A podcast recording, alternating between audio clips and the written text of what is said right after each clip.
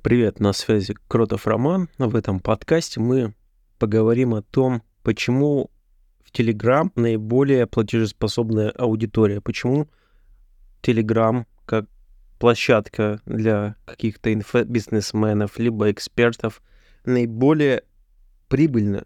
Все дело заключается в том, что среди всех остальных социальных сетей на данный момент, пока я подкаст записываю, в Телеграме нет рекомендательной ленты. И, по-моему, это как раз то, что его отделяет от всех остальных соцсетей, чтобы не превратиться в очередную обычную заурядную соцсеть. Да? Чем отличается рекомендательная лента? Это тем, что она за вас подбирает то, что алгоритмы посчитают вам интересным. Некоторые соцсети на этом основаны, такие как TikTok, не знаю, там Яндекс.Дзен, где статьи подбираются тоже по алгоритмам. В данном случае в самом Telegram нет такой системы, нет на данный момент рекомендательной ленты, и это его и плюс, и одновременно и минус. В чем плюс?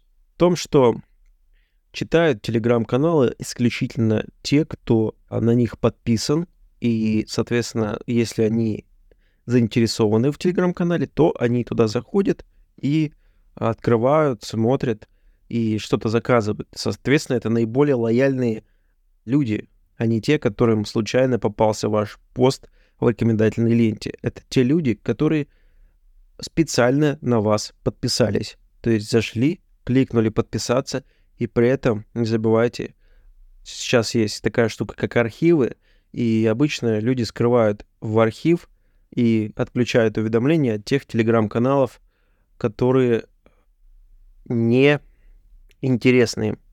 Поэтому вас смотрят, именно читают только те, кому вы интересны. Получается так, что добиться большого количества подписчиков в телеграм-канале достаточно сложно.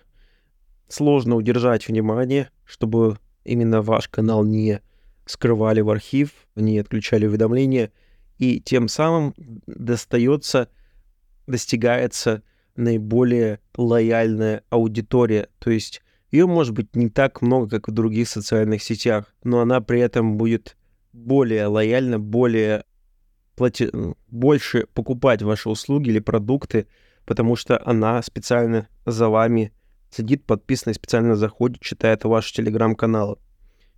То есть все из-за этого, я считаю, это мое мнение именно так. Поэтому многим телеграм-каналам как раз не хватает того, что они недостаточно качественный контент выпускают, недостаточно интересный, поэтому они имеют низкие охваты, низкую а, маржинальность, как бы рентабельность, и там бессмысленно покупать какую-то рекламу.